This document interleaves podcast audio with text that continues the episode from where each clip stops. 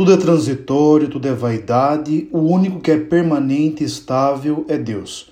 Todas as realidades que desempenhamos estão submetidas à corrupção do tempo.